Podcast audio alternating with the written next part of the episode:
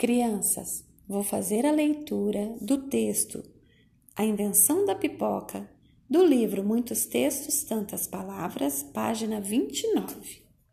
A origem exata é desconhecida. O que se sabe é que, muito antes de Colombo, os índios já comiam pipoca.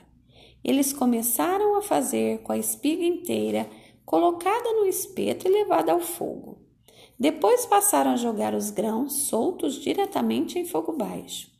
Havia um terceiro método, mais sofisticado, que consistia em cozinhar o milho numa panela de barro cheia de areia quente. O resultado era sempre o mesmo. Os grãos de milho explodiam. A explosão da pipoca nada mais é do que a expansão do vapor da água dentro do grão.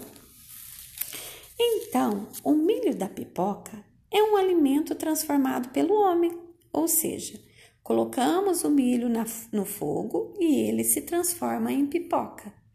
No texto, mostra que de qualquer maneira que o milho entra em contato com fogo, ele se transformava em pipoca.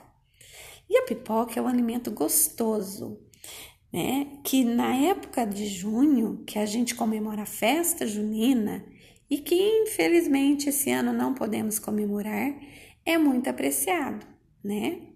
Mas pede para a mamãe fazer uma pipoquinha para vocês, para vocês também apreciarem junto com a leitura, ok? Beijo!